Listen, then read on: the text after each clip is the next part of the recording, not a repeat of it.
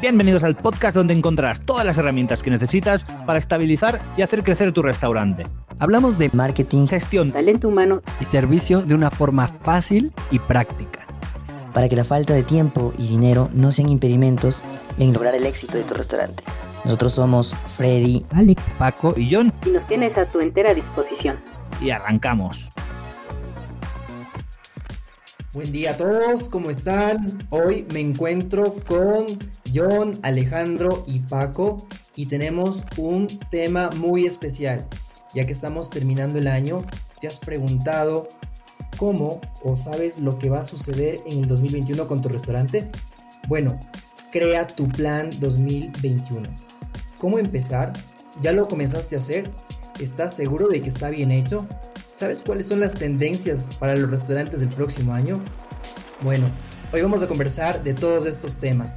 Así que vamos a empezar con John. John, ¿cómo estás? ¿Qué les puedes decir a nuestros amigos dueños de restaurantes para que empiecen un 2021 con pie derecho? Bueno, primero de todo, muy buenas a todos. Pues es un placer, como siempre, estar aquí un viernes más, en un episodio más de Ir Podcast. Y sí, yo lo que plantearía el, el- año que viene, dada pues, la situación act- actual tan compleja por el tema de la pandemia, es, yo recomendaría primero tener en cuenta que es muy probable que en el mes de enero-febrero tengamos en todos los países un repunte de casos, porque se acercan las navidades, se acercan estas fechas donde siempre nos juntamos en familia, y aunque más o menos, eh, pues nos juntemos, más gente, menos gente, más días, menos días, pero va a haber mucho movimiento de gente, pues de hoy voy con mis primos, mañana con mis padres, mañana con mis suegros, por lo tanto esto creo que va a traer una avalancha mm, casi casi peor que la primera, porque va a volver, va a provocar una saturación y creo que se van a tomar medidas drásticas de nuevo. Ese es mi, mi pronóstico, espero que no sea tan grave, pero deberíamos estar preparados para esta situación y encarar con un plan, con un plan B por si pasa. Suponiendo que, que la situación siga estable como hasta ahora y que no haya este drama que estoy comentando, que estoy prediciendo, que puede que no sea así, creo que es importante dividir el, año en dos. Se puede dividir en, en como queramos, pero yo lo dividiría en dos. La primera parte del año, vamos a llamarle post vacuna, y va a ser todo el periodo pues, de vacunación, y los casos todavía van a subir mucho, como digo, en enero, y poco a poco van a ir bajando y se va a estabilizar la cosa. No sé si vamos a llegar a tiempo al verano por temas turísticos para reflotar todo, todo el sector, pero sí que es probable que en algún punto del verano o como muy tarde después del verano empecemos a estabilizarnos. Y esto no quiere decir que volvamos a estar como antes, sino que, que vamos a empezar a estar un poquito mejor, con menos limitaciones eh, a nivel de, pues, de bioseguridad y todo esto. ¿Vale? Esta es mi, mi, bueno, mi lectura de cómo enfocar el año que viene y poco más. Perfecto, John. Entonces, efectivamente, lo que, lo que podemos decirles entonces a nuestros dueños de restaurantes, a los que administran y gerencian el restaurante, pues que tengan a, a su mano un plan A, un plan B, en donde pongan diferentes escenarios de qué es lo que puede suceder. Y claro, tenemos, como tú bien lo dices, una parte donde es el post vacuna, que eh, la gente todavía se está cuidando, todavía tiene que tomar medidas, eh, pero que también de alguna forma ya con la llegada de la vacuna va a estar un poco más tranquila y luego pues vamos a tener menos limitaciones en los restaurantes. Bajo, dos, eh, bajo esos dos escenarios podríamos comenzar a trabajar. Eh, Paco, cuéntanos, perfecto, muchas gracias. John, cuéntanos Paco, ¿cuáles crees tú que van a ser las tendencias que van a marcar a los restaurantes en el 2021? Gracias Freddy, saludos a todos, un placer estar nuevamente en Air Podcast.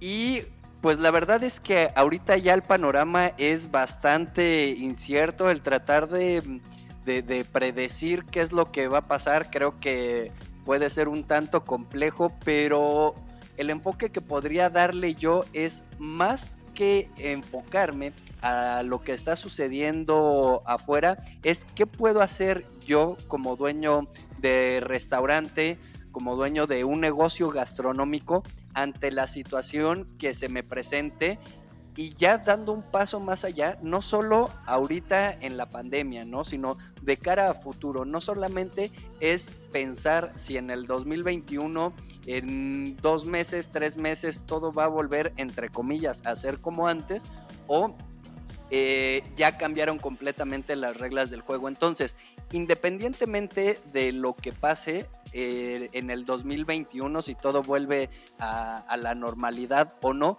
¿qué puedo hacer yo como dueño de restaurante?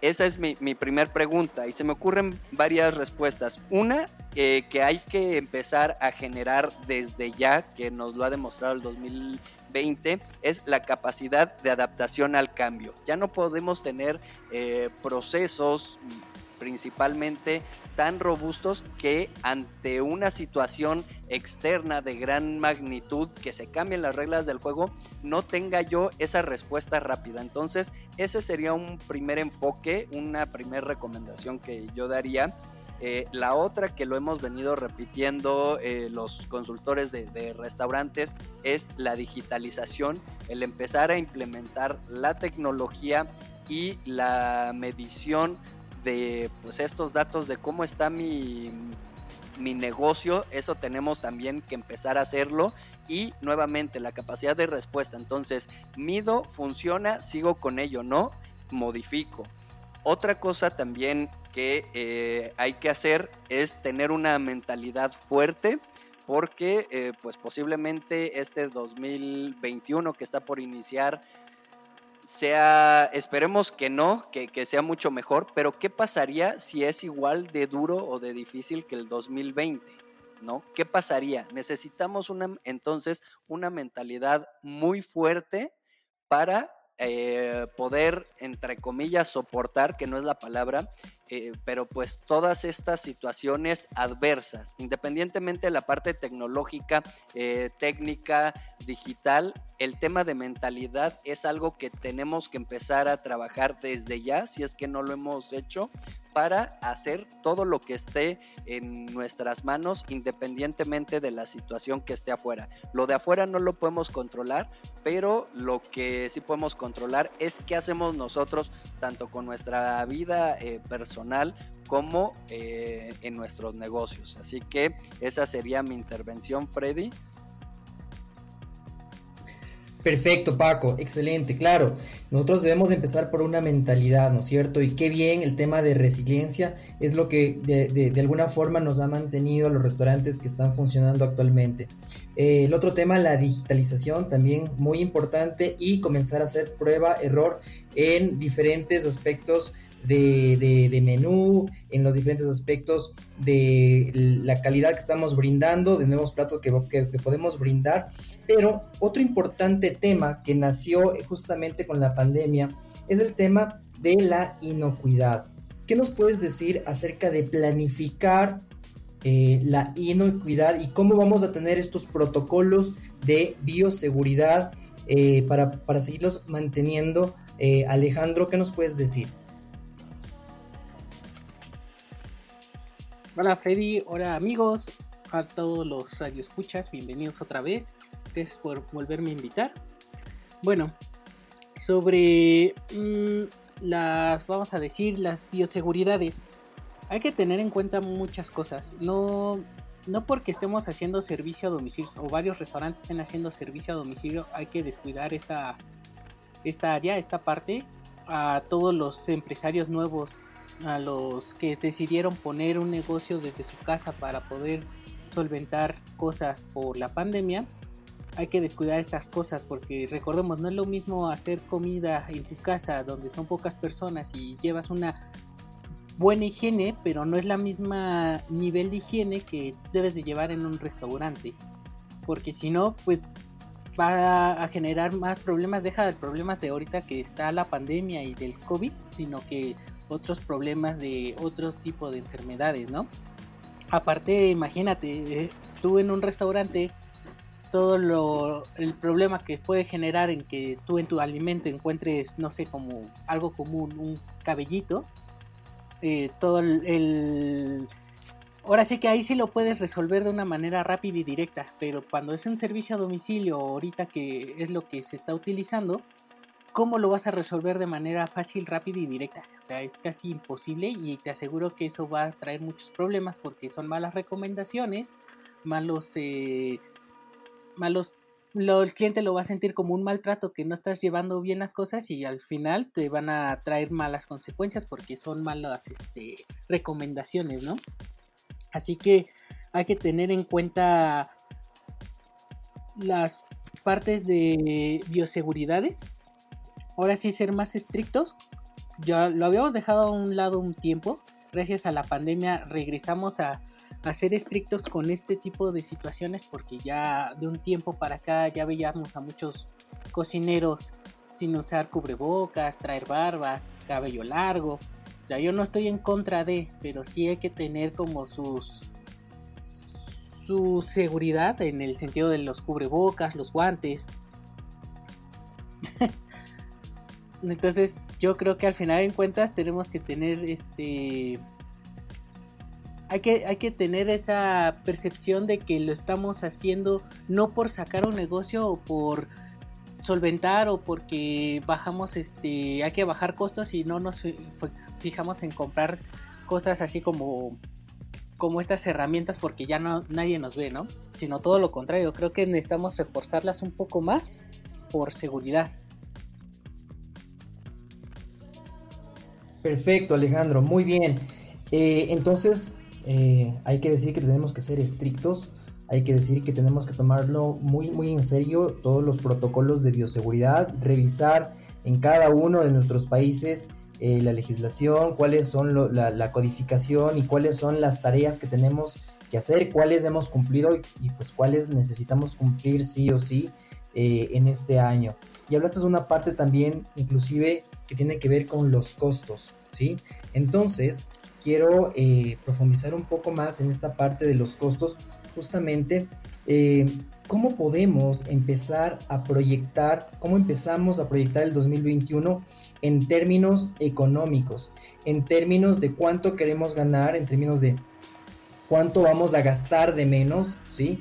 Y eh, quién más para ayudarnos con este tema que John. ¿qué, opinas al respecto?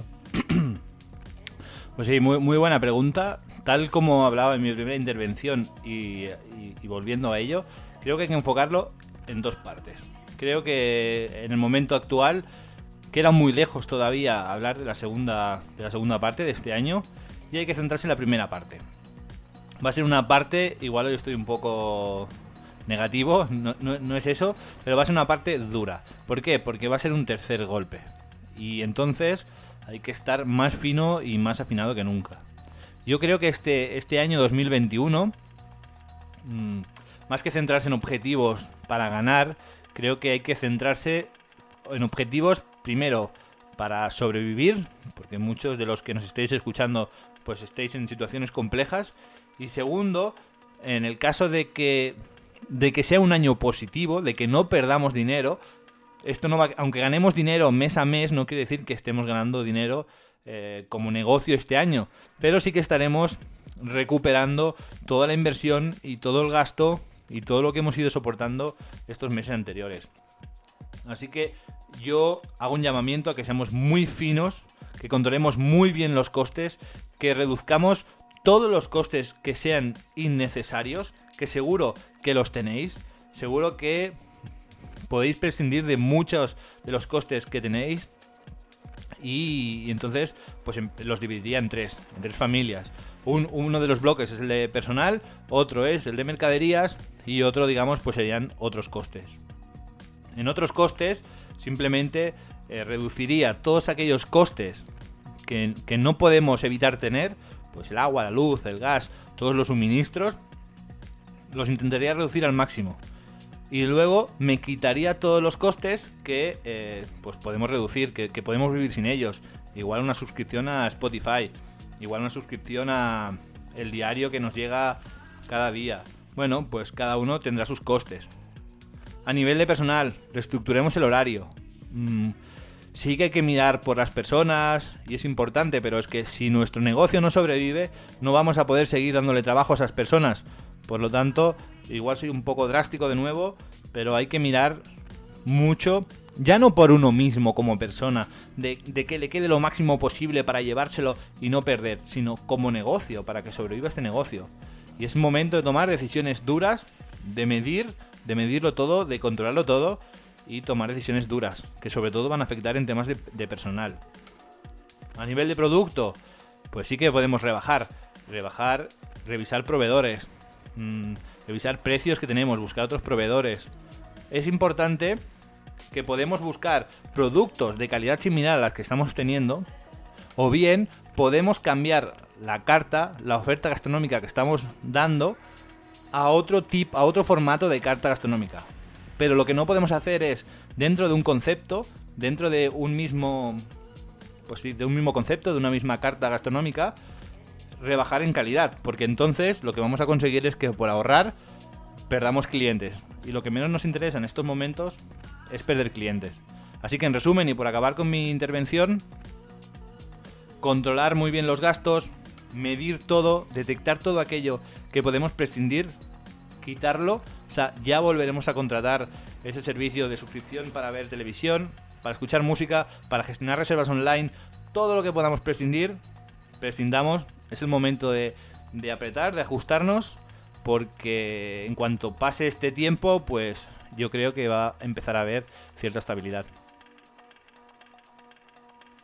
Muy bien, John, excelente intervención y definitivamente eh, en términos de planificación eh, ya quedó hace algún tiempo de lo que nos dimos cuenta. Antes planificábamos a un año, a dos años, hasta tres años y pues lo que nos dice John ahora es, bueno, con lo que está pasando, no nos adelantemos tanto, empecemos con el primer semestre, seamos finos con los costos.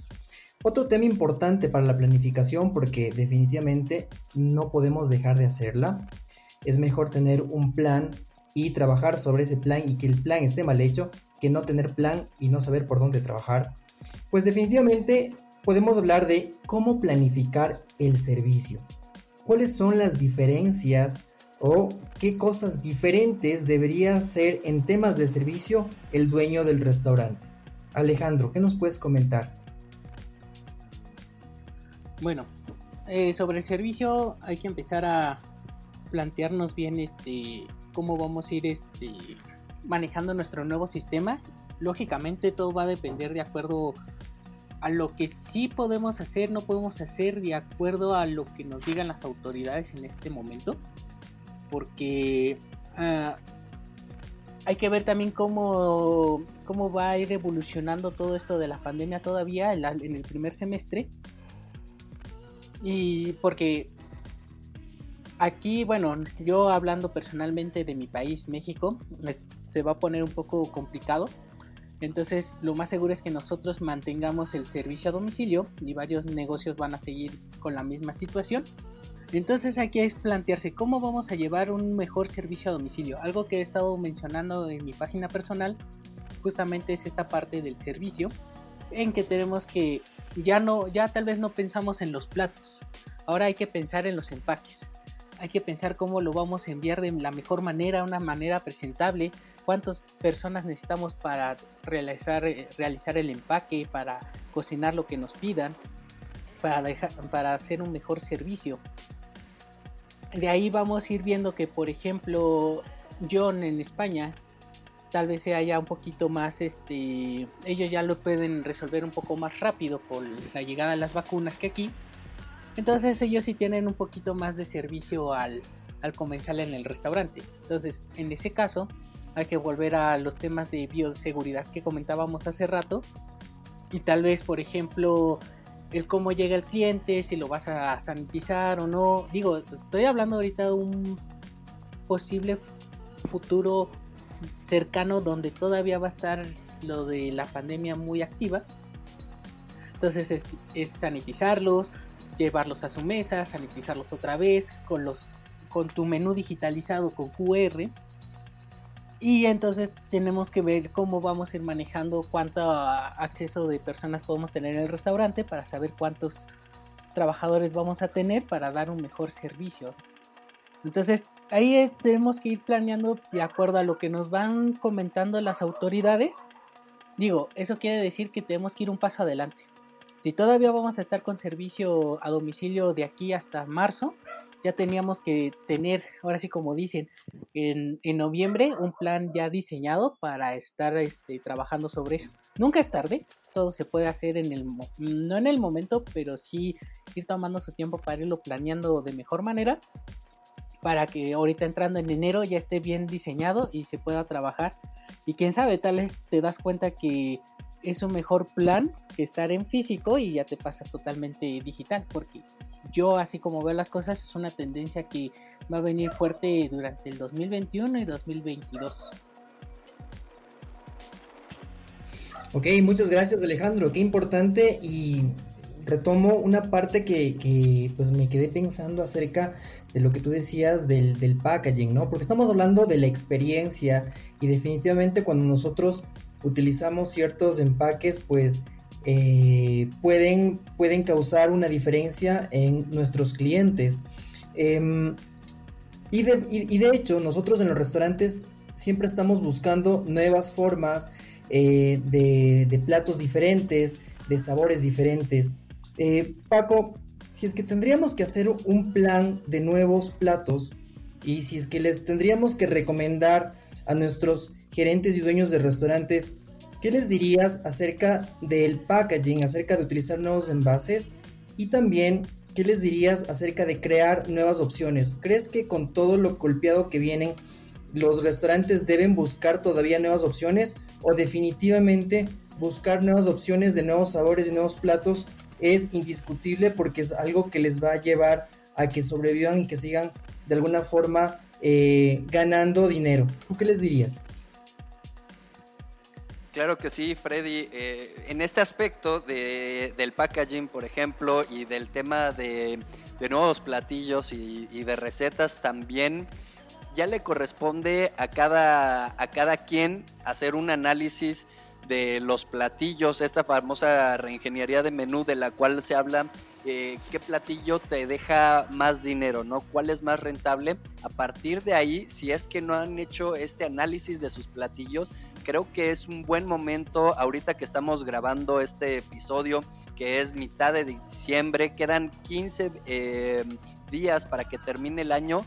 Es un extraordinario momento ahora para voltear a ver qué es lo que estamos haciendo en distintos aspectos del, negocio, de la empresa y cuáles es necesario o se pueden modificar. Uno de ellos nuevamente son los platillos, cuáles tienen mayor utilidad, un buen margen y tal vez los que no tienen buena utilidad, eliminarlos, ¿no?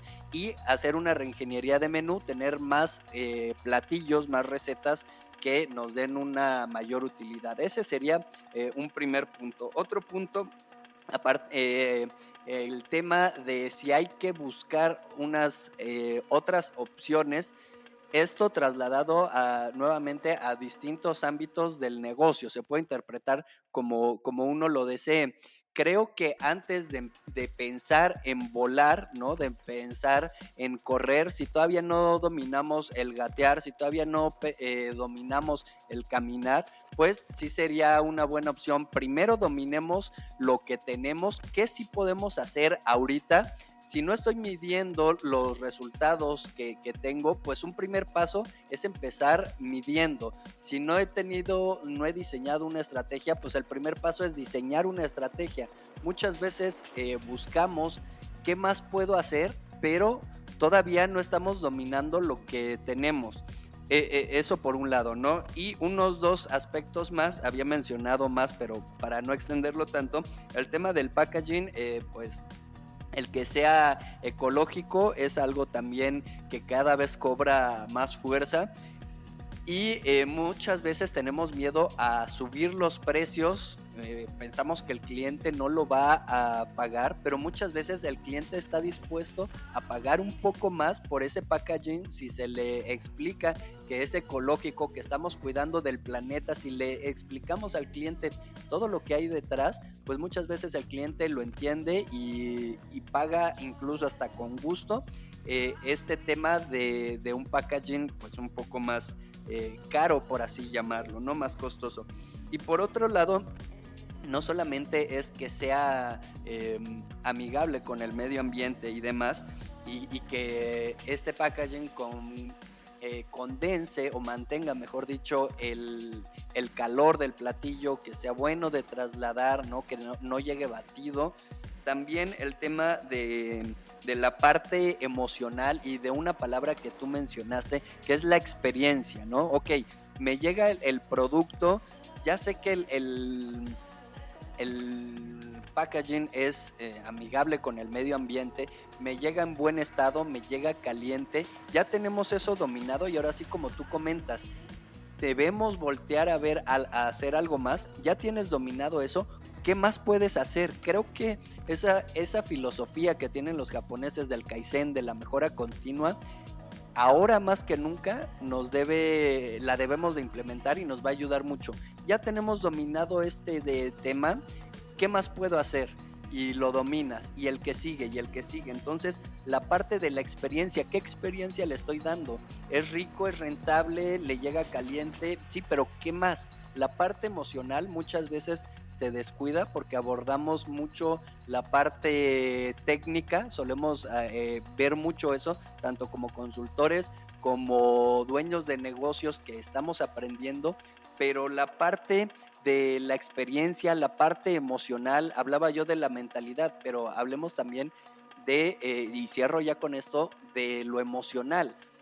Cuando llega mi producto, mi comida al cliente, ¿cuál es esa experiencia que, le estoy dando? ¿No? Que, que le puse un detallito hecho a mano, lo personalicé, le puse su nombre, le puse tal vez una foto o un eh, del equipo, algo que lo involucre con la marca, que es algo que yo he venido últimamente comentando, de crear una marca, la importancia de crear una marca y esto lo vamos a lograr generando conexiones con el cliente de una manera eh, pues emocional e involucrándolo, ¿no? Entonces, eh, ya cerrando con este ejemplo, eh, este año se puso un tanto de moda el, el do it for yourself, ¿no? Hágalo usted mismo. Entonces, te mando los productos, los ingredientes y te mando la receta de mi platillo y tú lo haces en tu casa y te sientes chef, ¿no? Entonces, creo que si nos ponemos a investigar vamos a encontrar eh, varias eh, situaciones, varios ejemplos de cosas que se hicieron este año muy interesantes que podríamos tropicalizar y adaptar a nuestro negocio. Y ya con esto cierro. Muchas gracias, Freddy. Muy buena tu intervención y bueno, nada más eh, por hacer un resumen para que tengan las herramientas suficientes para que puedan crear un excelente plan. Entonces, la primera es tengan algunos escenarios, pues sabemos que eh, el próximo año algunos restaurantes podrían ser cerrados eh, en distintas horas, otros van a ser abiertos, entonces hay que pensar en diferentes escenarios, ¿no es cierto? Luego una mentalidad de resiliencia tiene que ser parte del plan, tengo que planificar, eh, tener y soportar golpes, pero también estar en buenas situaciones. ¿Cómo va la digitalización? ¿Cuál es el siguiente paso para una transformación digital de mi restaurante? Ser súper estrictos en los protocolos, la calidad, ¿no es cierto?, no es negociable, igual que la seguridad no es negociable. Y también pues eh, revisar estos, estos em, eh, costos a, corto plazo y a mediano plazo, eh, ser finos en los costes, como nos dijo John, y comenzar a revisar qué podemos meter cuchara, como se dice, y poder sacar un poquito de, de tajada. Y finalmente, pues, eh, en un principio, dominar lo que ya tenemos, medir lo que, lo que sabemos hacer y luego poder empezar con nuevas cosas a probar, ¿no es cierto? En todo el tema del packaging. Bueno, eh, les agradezco muchísimo por estar ahora en esta, en esta reunión. Espero que todo esto haya sido de mucho valor para todos ustedes. Y eh, nada, solo recordarles que también estamos en Instagram como air.podcast síganos y cualquier pregunta que tengan, vamos a estar gustosos de contestarles. Nos vemos hasta la próxima semana. Hasta luego. Nos vemos, hasta luego. Gracias por escucharnos. Adiós.